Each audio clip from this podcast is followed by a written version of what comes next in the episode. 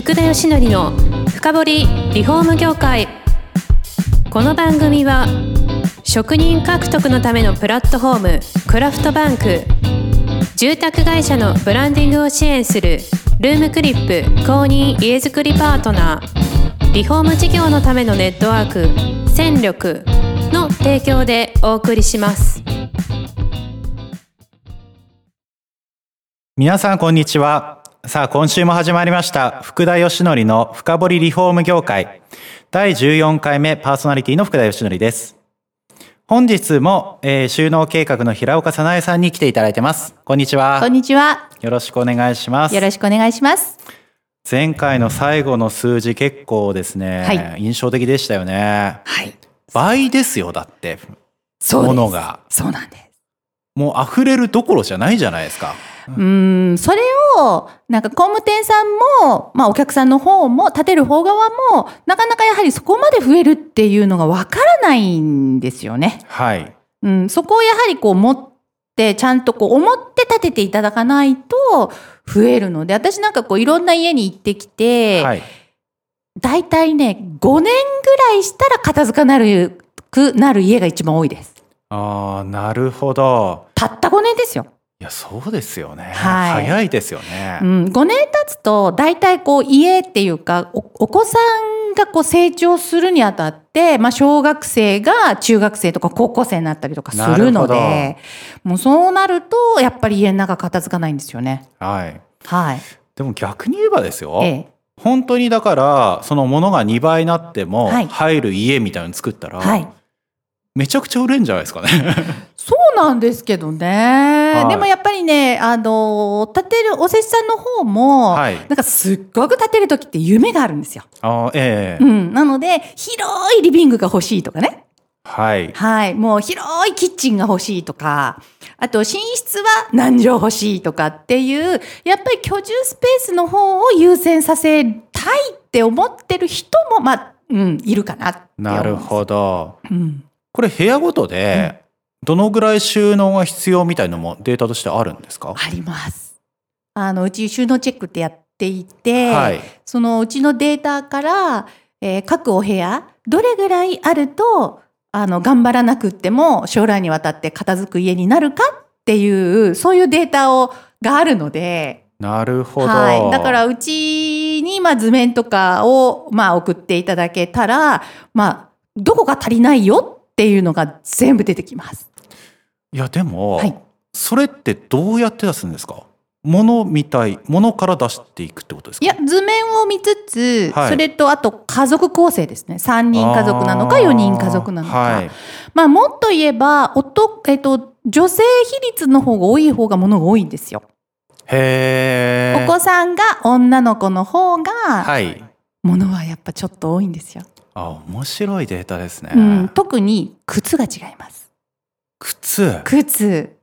えそれって、はい、何足男のお子さんと女のお子さんで、はい、えどのぐらい違いがあるんですか？大体男性の平均というのが、はい、靴が12足ぐらいなんです。はい。男性ですよ。はい。で、えっ、ー、と女性の平均が20足なんですあそんな違うんですね。違います。まあ、その20足っていうのが、はい、あの、私たち、あの、1足2足って数えるというよりかは、えっと、空間サイズでいくので、はい、ブーツ、ロングブーツだったら3足分として計算するんですよ。ショートブーツが2足分として計算するので、はい、それぐらい違うんですよ。じゃあ、あれですよね。あ、このシューズのクローゼット、はい、こんな広い、いいって言っても、はい、実際だからそれに収まるかどうかで分かんないわけですよね。分かんないですね。で、女のお子さんが多かったら、あれ、結局入らなかったみたいな。なるんです。なるほど。はい。だから皆さんがやっぱり、はい、あの、私たちが収納コンサルをしていて、いあの、聞かれる言葉で一番多いのが、はい、この家で収納足りてますかっていう聞き方が一番多いんですよ。ああ、わからないわけですね。そうなんです。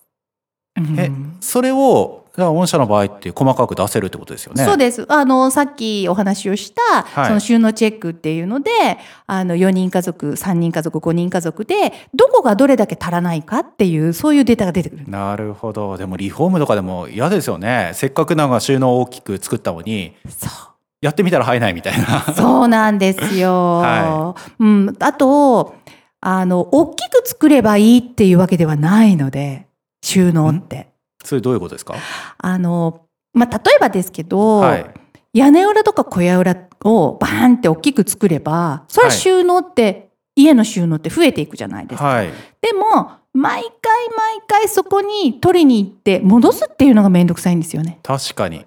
はい。そうなんです。だから、いろんな、まあ、適材適所って私たち言うんですけれども、はい、いろんなところに、あのー、使う場所の近くに収納がないと片付かないんです。なるほど、うん、例えばこの間私があのコンサルをしたお客様で、はい、まあ、そこのお客様新築だったんですけれども、えー、あの今度の家はね子供が勉強するように、まあ、あの今リモートでね、えー、お仕事するように、はい、カウンターテーブルっていうかカウンターをダイニングの近くにつけられたんですよ。はい、いやそれはいいんですよ、はい、カウンターでねそこで勉強するっていうのはいいんですけど周りに収納は全くないんですよね。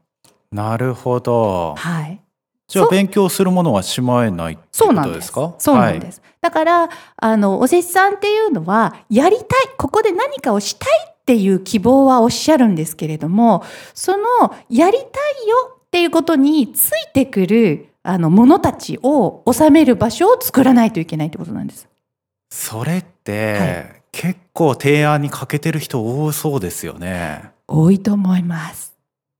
いやそこまで頭回らないと思います。そうなんですよね。逆に言えばですよ。だから、はい、もう何度も言いますけどそれができたら満足度相当上がりますよね、はい、もうすっごい上がると思います。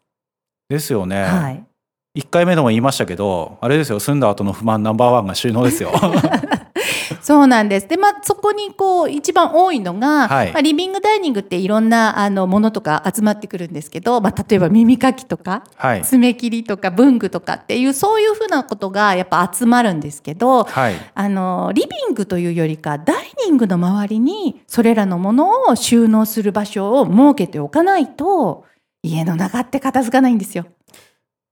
そうなってくるとですよ、はい、そういった住まいのプロの工務店とか、はい、リフォーム会社さんが、はい、そういった知識をちゃんと身につけてですよ、ええ、提案することって可能なもんなんですか？もちろんですよ。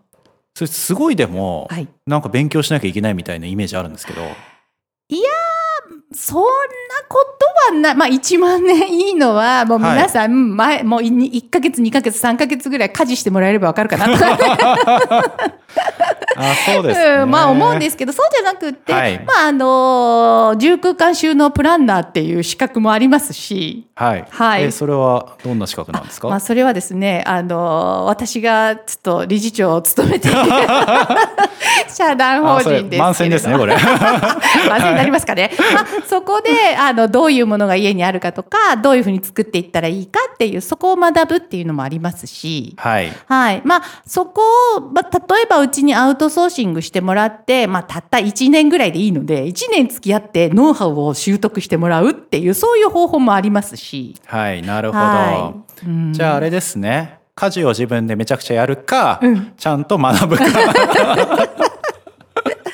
そんな感じですかね。そうですね。えー、でももう本当に私なんかがいろいろ、まあこれは本当にあの前回でもお話ししたように、はい、お片付けの仕事をしてたからこそ分かる部分っていうのがすごく大きいんですよね。うんうんなるほど。はい。だからこう片付いていない家のダイニングっていうのはもう物で埋め尽くされていて、ご飯よって声をかけると、ダイニングの上のものをザザザザッとこう端に寄せると。はい。で、空いてるところでご飯を食べるとかね。いや、でもそんなイメージですよね。はい。だから、片付く家にするためには、やはりダイニングの近くに収納を設けることなんです。なるほど。はい。これは絶対です。あ絶対ですね。はい。もうそこはもう片付けやすい家にするために私はあえて絶対って言います。いやただあのじゃあ既存の住宅の中でそれがなかったと。はい。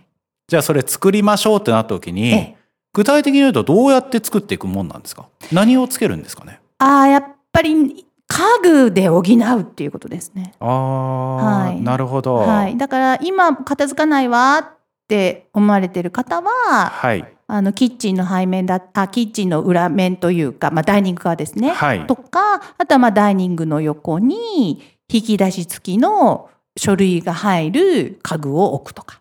なるほど。はい。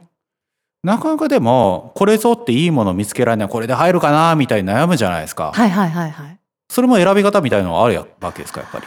そうですね。まあ、ちゃんとサイズを測ってもらいたいな。まあ、窓下に入るようにっていうことで、ちゃんとそこに入るように、まあ、測って、その数字を持って家具屋さんに行く。うん、なるほど。うん、まあ、それもあれですよね。じゃあ、なかなか自分で見つけられない方は、はい、相談してください。プロの方に相談を すれば、はい、はい、うちもあのオリジナルの家具とかを持っていますので。あ、そうだったんですか？そうなんですよ。やっぱり今みたいに、はい、あの片付かないからどうにかしたいっていう時には、はい、あの私がプロデュースしてるのでとても片付けやすいんですけどね。はい。またここで番宣が入るわけですね。そうですそうです。いやでもよく家具まで作られましたね。あのー、そうなんですよ。やっぱり、あの、まあ、私がなぜそれを作ったかっていうと、はい、まあ、週、うんと、まあ、新築、リフォームするときに、後から家具を選ぶっていうのは、なかなかやはりお施主さんってしにくいんですよね。はい。うん、どれぐらい、どんなも、今おっしゃったようにどんなものを選んだらいいかっていうのがわかんないので、うん、なので、まあ、それを少しでも補えればいいなっていうことで、もう本当にもう躯体につけてしまうので、私がご提案するものってローンの中に含められたりとかもできるんですよ。なるほど。造作家具ってことですね。はい、まあ、あの、そういう位置づけですね。ああ、施工が伴う家具ってことですね。そうです、そうです、そうです。壁付け出したはい。なので、はい、まあ、ローンに組み込むこともできたりとか、もう本当にこう、引っ越して、ああ、これが入らないから何か買わなきゃなっていうことがないように、引っ越してすぐ片付くようにしてあげたいなっていうのが私の願いだったんです。いや、でも収納のプロが作る家具、はい、はい、ちょっと興味ありますよね。ああ、そうですか？え、名前なんていう？フィットっていう家具なんです。やっぱり収納しやすいように、中身もなんかこう工夫されてるんですか？もちろんです。はい。はい。あのー、その、例えば、ダイニングの近くに収納家具設けるときに、こう、A4 サイズのものがこう、2段に並べたいっていうのがあって。あはい。はい。ちゃんとそれが2段に並ぶような、こう、中のあのサイズになってたりとか、こう、入れるものから家具を作ってます。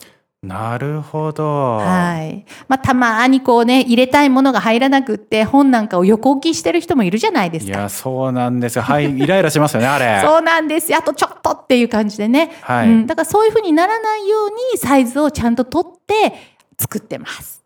ああ、それ重要ですよね。そうなんですよ。だからさっきの何度も話ある通り、その広さだけじゃないわけですね。何を入れるかが重要だと。そうなんです。やはり、うん、あの家を作っていく時、リフォームする時っていうのは、ここに収納があるから後から入れてねじゃなくって、ここにこんなもの入れたいから奥行きこれぐらいの家具あの収納が欲しいっていうふうに物から追っかけていくんです。なるほど、はい、ねせっかくね新築したりリフォームして収まらなかったら最高に嫌ですもんね。そうなんです。収まらなかったりとかついこの間もあのパントリーっていうふうにはなってるんですけれども、えー、奥行きが80センチあるんですよね。はい。もうそんなの作ってももうあのパントリーっていうのは片手で持てるちっちゃなものばっかりなんですよ、はい、入れるものは、はい、それなのに奥行きが80センチもあったらもう中に何が入れてあるかって 全く分かんなくなるわけですよ。ちょっと待ってください。今多分こう聞いてる方ドキッとしてる方いると思いますよ。80センチのパントリーダメだそうですよ。ダメですよ。パントリーはもうそうですね。40センチぐらいまでですかね、奥行きが。あ、そうなんですね。そうです。まあ設計から間違ってるところあるんですね。まあ、その方が、あの、はい、取り出しやすく、こう、選びやすいっていうのはあります。なるほど。いやというところで、実は2回目もですね、はい、もう時間になってしまいましてですね。はい。いや、3回目以降、ぜひ私、あの、こうやったらうまくいったみたいな。はいはい。実際の収納をこう変えたらうまくいったみたいな施工事例というかですね、はい、そういうのとかも聞いていきたいですね。はい。はい、そういうことで、あのー、今回も平岡さんに来ていただきまして、はい、あのー、第2回目の収録となりました、はい、えー、今日もどうもありがとうございます。ありがとうございました。この番組は住宅業界に特化したコンサルティング会社ランリグが長年業界の今を追いかけてきた福田義則をパーソナリティに迎え確かな実績を持つスペシャリストを毎回お招きしてお送りしていきます。